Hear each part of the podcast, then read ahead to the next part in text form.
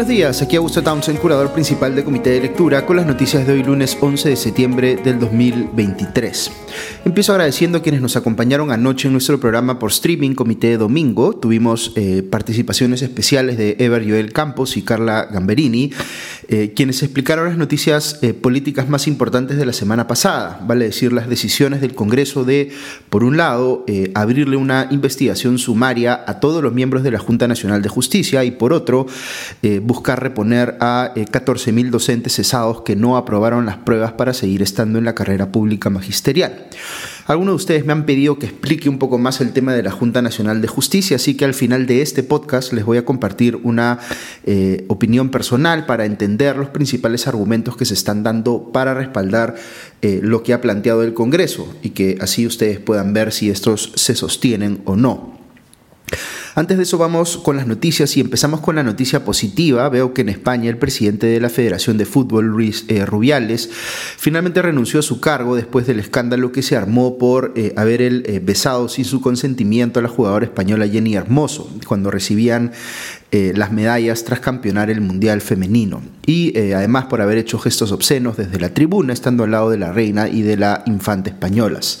Rubiales quiso pintar desde el inicio a su caso como si fuera una suerte de cacería de brujas en su contra. Yo creo que en nuestros tiempos uno sí ve eh, ocasionalmente intentos de cancelar a personas que, eh, digamos, o por cosas que han hecho o dicho que pueden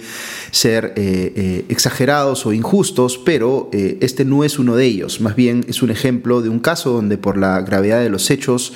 lo que representaba Rubiales como cabeza del fútbol español y toda la ausencia de arrepentimiento en su caso que se ha visto, eh, su renuncia o destitución era pues el único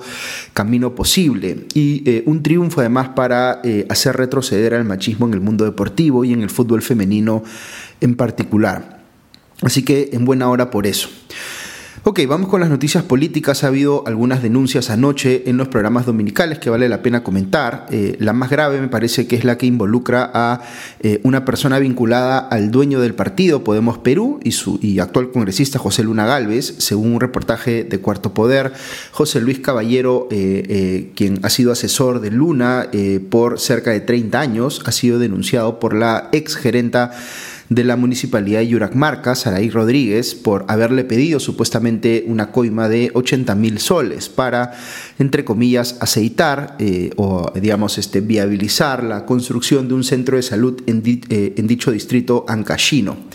Rodríguez primero entra en contacto en Lima con un asesor de la PCM de nombre Jenner Jaras y Fuentes, quien a su vez la contacta con José Luis Caballero, quien se presentó en ese momento como asesor de la tercera vicepresidencia del Congreso. Caballero le dijo a Rodríguez que si le pagaba el soborno, él iba a gestionar con Luna Galvez para que se aprobara esa obra. Rodríguez dice que no aceptó en un inicio, pero que una tragedia en su distrito por la muerte de una niña que justamente no tuvo acceso a atención médica hizo que se decidiera a pagar eh, la coima. Ahora se ha arrepentido de ello, eh, además porque la obra en realidad nunca avanzó. Eh, y ha salido a denunciar el tema y tiene la documentación que evidencia las transferencias de dinero que le hizo a Caballero. Así que la situación de Caballero es muy complicada. La pregunta es si esto va a llegar a Luna Galvez. Eh, este último salió en el reportaje diciendo que Caballero ya no trabaja con él desde el año pasado y lo calificó de, entre comillas, miserable. También dijo, fíjense aquí, lo siguiente, abro comillas, yo no soy un pelagato para estar en este tema, cierro comillas. Es decir, su deslinde no está relacionado a que el tema esté mal, sino a que a él no le falta plata como para estar buscando coimas, porque no es, entre comillas, un pelagato. Otro tema que mostró Cuarto Poder en un reportaje son chats de una conversación entre César Acuña, el dueño del partido Alianza para el Progreso, y su hermano, el actual congresista Héctor Acuña. Eh, en los que éste le pide que lo respalde en su deseo de ir por la presidencia del Congreso. Esta conversación ocurre en la época en la que APP más bien presentó eh, como candidata a Lady Camones, eh, congresista de sus filas, y se logró, digamos, que ésta sea elegida presidenta del Congreso, aunque sabemos salió al poco tiempo por un escándalo que involucró al propio César Acuña, a quien se le escuchó en un audio dándole órdenes a, órdenes a Camones para impulsar una ley que lo iba a favorecer políticamente. Pues bien, de esta discusión vía chat se aprecia que Héctor Acuña supuestamente había amenazado con renunciar al partido si no permitían su postulación a la presidencia del Congreso y su hermano César Acuña le dice que no va a ceder a esa amenaza y que Héctor no va a ser el candidato del partido a ese cargo. Eh, dice César que, abro comillas, me ha costado mi vida el partido, mi nombre y mucha inversión. Sería un error proponerte, cierro comillas. Quién sabe cómo es la relación ahora entre los hermanos César y Héctor. Eh, y hay que considerar además que el segundo no está ya en la bancada de APP, sino en la bancada de Unidad y Diálogo. Pero una cosa que sí se desprende de este chat revelado por Cuarto Poder es que APP eh, digamos, no parece haber democracia interna en APP, que no es que haya una dirigencia o las bases mismas, digamos, que tomen estas decisiones en función a eh, reglas y procesos internos, sino que es el propio César Acuña el que hace y deshace en el partido, el que elige a quien postula eh, este a cargos directivos en el Congreso, por ejemplo, y que se siente legitimado para eh, hacer eh, todo esto porque piensa que está en juego su nombre y el dinero que él ha invertido en APP. Es de presumir entonces que la decisión de poner ahora a alguien tan cuestionado como Alejandro Soto en la presidencia del Congreso también fue tomada por el propio César Acuña.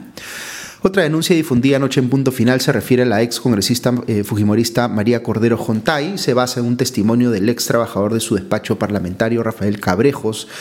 quien aseguró que Cordero Jontay, además de recortarle el sueldo, lo eh, trataba de forma, entre comillas, humillante y amenazante,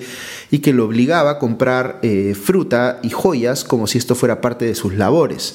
No es que les daba dinero para que le hicieran una compra por encargo, sino que les decía a sus trabajadores qué joyas quería para que estos eh, asumieran el costo y se las regalaran pagando con sus propios recursos. En fin, este es otro de los casos que justifican una sanción más alta de la que la Comisión de Ética Parlamentaria puede dar, que tiene topes más bien bajos.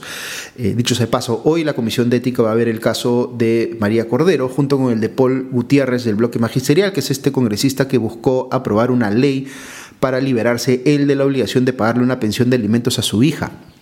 Y hablando de políticos que deciden no cumplir con sus obligaciones de pagar alimentos, otro envuelto en un caso así es el nuevo ministro de Justicia, Eduardo Arana, quien antes ha sido denunciado, como hemos comentado, por eh, maltrato a su pareja.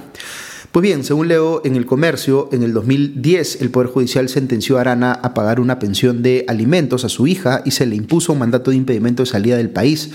para que no se escapara de esa obligación. Todo esto, eh, argumentaría yo, supone pues un impedimento ético para alguien que quiere ejercer pues como eh, ministro de Justicia. Algunos temas más del Congreso, la legisladora de Podemos Perú, Digna Calle, ya está dando entrevistas luego de reaparecer en el Perú tras ocho meses de ausencia y como para justificar el hecho de que haya querido pues, ejercer todo este tiempo como congresista desde Estados Unidos de manera virtual, ahora dice que seguirá participando virtualmente, aunque ya esté en Lima. Eh, dijo además que no quiere ir al Congreso porque no quiere, eh, abro comillas, sentarme con esa mayoría que está de espaldas al pueblo peruano, cierro comillas. Así que Calle incluso se queja de quienes sí han estado al menos eh, ejerciendo como congresistas en suelo peruano, cuando ella había abandonado el cargo pues, para irse a Estados Unidos a hacer quién sabe qué cosa. Eh, no tiene pues autoridad moral para quejarse. Y de hecho, como les vengo insistiendo en varios podcasts, de manera general ya no encuentro justificación alguna para que en el Congreso se siga permitiendo que se trabaje de forma virtual. Al Parlamento hay que ir a parlamentar físicamente. Eh, luego debo mencionar el caso del congresista de Cambio Democrático Guillermo Bermejo. Un informe de Oscar Libón en el comercio ha conectado a los eh, representantes de municipalidades que fueron a reunirse al despacho de Bermejo con eh, el mayor presupuesto que luego obtuvieron esas municipalidades, como dando a entender pues que el modus operandi que se ha denunciado en el caso de la municipalidad piurana de La Unión donde se le imputa a los asesores de Bermejo, Jaime Jara y Ul Valdivia haber eh, intermediado para asignarle ese distrito presupuesto de la Autoridad de la Reconstrucción con cambios, eh, eh, a cambio del presunto pago de coimas, pues podría haber ocurrido en varios otros casos más. El comercio estima obras por 18.5 millones de soles, donde sospecha que podría haber ocurrido esto. Termino con el caso del ex asesor en la sombra de Pedro Castillo y dueño de la famosa casa de Zarratea, Alejandro Sánchez, quien ha sido detenido en Estados Unidos porque quiso ingresar irregularmente a ese país. Eh, si bien Sánchez tiene una visa eh, vigente y no tenía todavía una orden de captura internacional, este huyó del Perú, pues como sabemos estaba eh, ya prófugo de la justicia y por tanto si usaba esa vía igual iba a ser detenido porque no había registro de su salida del país. Eh, más bien lo que quiso fue eh, cruzar clandestinamente la frontera entre México y Estados Unidos y ahí lo agarraron. El tema es que Estados Unidos aparentemente lo va a expulsar, pero la pregunta es si lo va a expulsar al Perú o a México, que es de donde partió, digamos, para eh, ingresar irregularmente a territorio estadounidense. Las autoridades peruanas están moviendo para que ocurra lo primero. ojo aquí que Sánchez, si es que efectivamente logra ser traído para enfrentar la justicia peruana, eh, podría ser crucial eh, por todo lo que conoce y puede eh, decir sobre Pedro Castillo. Ok, hasta aquí las noticias, pero si quieren escuchar unos minutos más en el espacio de la reflexión del día, como les dije, me voy a referir a tres de los argumentos que más estoy escuchando para respaldar la decisión del Congreso de iniciarle una investigación sumaria y eventualmente destituir a todos los miembros de la Junta Nacional de Justicia. Quiero repasar con ustedes cada uno de estos tres argumentos porque veo que están siendo repetidos como si fueran eh, obviedades, sobre todo los primeros dos que les voy a mencionar. Es decir, como si fuéramos eh, ignorantes en materia legal quienes estamos opinando en sentido contrario. El primer argumento es que el Congreso sí puede destituir a los miembros de la Junta Nacional de Justicia porque hay una norma expresa, el artículo 6 de la Ley Orgánica de la Junta Nacional de Justicia, que dice que el Congreso puede hacerlo por causa grave. Eh, ven, resuelto el tema, no hay nada más que discutir porque ahí está la base legal para sustentar lo que está haciendo el Congreso, es lo que dicen algunos. Pero esto no es así por varias razones. Todo sería mucho más claro eh, si eh, ese artículo 6 hubiese sido desarrollado más o reglamentado para saber a qué se refiere por causa grave y cuál es exactamente el procedimiento que se debe llevar a cabo para ejecutar esa destitución. Pero el que esto no esté regulado con ese nivel ideal de claridad no significa que uno no pueda valerse de otras normas del sistema legal para entender qué podría ser y qué no podría ser el Congreso para aplicar ese artículo 6. Recordemos aquí dos cosas importantes que hay que saber sobre el derecho. La primera es que las normas se deben interpretar sistemáticamente, es decir, unas en relación con otras, no cada una de manera aislada. Y la segunda es que, a diferencia de lo que ocurre con los ciudadanos, eh, en el Estado las autoridades no pueden valerse de lagunas legales, es decir, de temas en los que hay ausencia de legislación, para interpretar que esto les permite hacer cosas que no están expresamente permitidas o reguladas.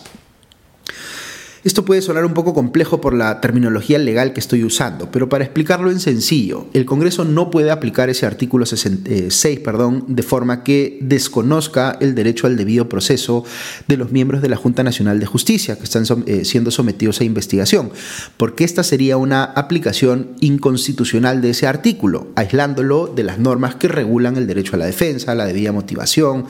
la necesidad de presentar pruebas, la presunción de inocencia y otras vinculadas al derecho fundamental al debido proceso. Por otro lado, el Congreso no puede, entre comillas, inventarse un proceso eh, que no existe, eh, en este caso lo que se ha venido a llamar una, entre comillas, investigación sumaria, porque ninguna norma se dice que puede hacer eso. Es decir, está creando un proceso que no existe para que le sea más fácil deshacerse de los miembros de la Junta Nacional de Justicia, yendo además, como les acabo de explicar, en contra de su derecho al debido proceso. Y además de todo esto, el Congreso no está cumpliendo debidamente con eh, aquello que sí exige ese artículo 6 expresamente, que es que exista una, entre comillas, causa grave. Nada de lo que imputa el Congreso en su moción contra los miembros de la Junta Nacional de Justicia puede calificar como causa grave, porque o bien son cosas que es perfectamente esperable que hagan eh, los integrantes de la Junta, como defender su autonomía, o son imputaciones que no tienen sustento en pruebas, como haber supuestamente querido coaccionar estos a los miembros de la Corte Suprema.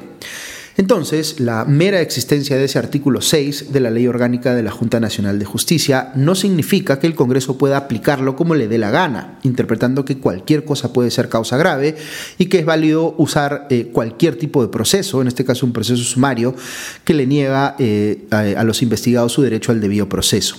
Si lo aplica así, lo que tendríamos es un caso de abuso de derecho, que es cuando una autoridad tiene un derecho o una facultad legalmente establecida,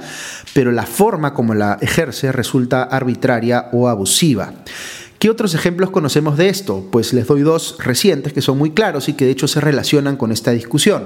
Me refiero al uso abusivo del derecho del Poder Ejecutivo de disolver el Congreso o el uso abusivo del derecho del Congreso de vacar a un presidente. Ok, ese era el primer argumento. El segundo argumento es que es falso que destituir a los miembros de la Junta Nacional de Justicia suponga una violación al principio de separación de poderes, por la razón de que la Junta Nacional de Justicia no es un poder del Estado. Quienes eh, están argumentando esto se han quedado en una definición de separación de poderes de hace 100 años.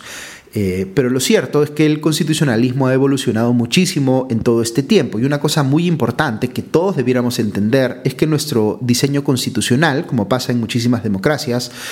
eh, no solamente contempla los tres poderes del Estado clásicos, el Ejecutivo, el Legislativo y el Judicial, sino que hay otras instituciones que pertenecen a otra categoría, que es la de los organismos constitucionalmente autónomos, pero que son, por diseño, absolutamente imprescindibles en nuestro sistema de pesos y contrapesos constitucionales, porque controlan el poder de los poderes del Estado, valga la redundancia, y además se controlan entre sí. Es decir, no se puede hablar de separación de poderes, eh, ni de democracia para esos efectos si no entendemos el rol de control o contrapeso del poder que cumple, por ejemplo, el Tribunal Constitucional, el Ministerio Público, la Defensoría del Pueblo, el Jurado Nacional de Elecciones y, por supuesto, la Junta Nacional de Justicia. Esto debería ser obvio para todos y es lamentable que no lo sea porque muestra las eh, enormes brechas de educación cívica que tenemos en el país pero vulnerar la independencia y autonomía de la Junta Nacional de Justicia es, indubitablemente, un atentado contra la separación de poderes y por ende contra la democracia misma. No tiene sustento alguno quienes eh, están afirmando lo contrario, por más que crean que están diciendo una eh, obviedad por no tener la Junta Nacional de Justicia la palabra poder en su nombre.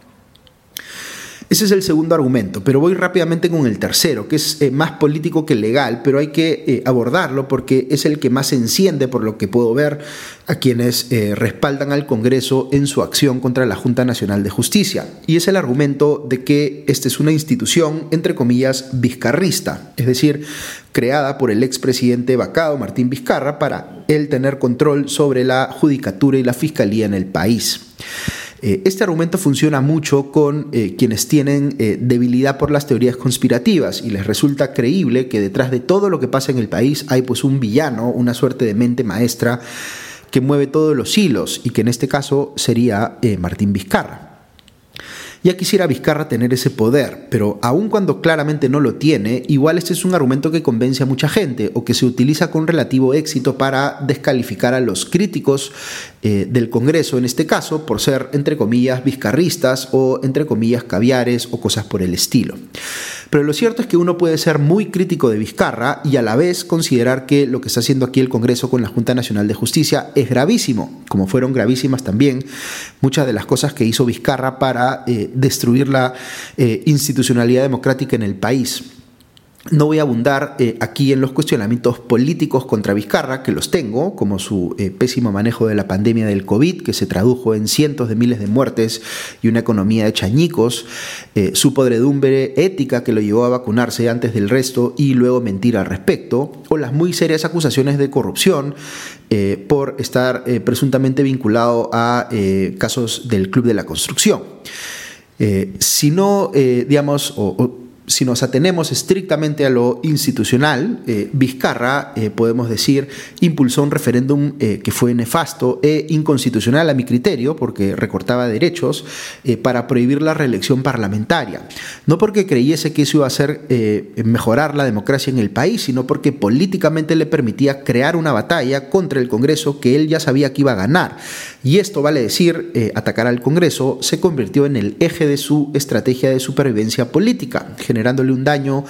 inconmensurable a la institución del poder legislativo. Ojo, aquí que no estoy defendiendo a quienes estaban en ese Congreso, sino que estoy diciendo que Vizcarra se dedicó a destruir los cimientos del Congreso como institución para él sobrevivir políticamente. Y terminó, como no podía ser de otra forma, eh, eh, por la ruta que él mismo había trazado, disolviendo a ese Congreso de manera eh, inconstitucional a mi juicio, cosa que el Tribunal Constitucional debió haber dicho, pero prefirió quedarse más bien callado diciendo que había sustracción de la materia, es decir, que políticamente ya no se podía deshacer lo que Vizcarra ya había hecho. Pero presentar una cuestión de confianza sobre una potestad exclusiva y excluyente del Congreso, en aquel momento el nombramiento de los miembros del Tribunal Constitucional,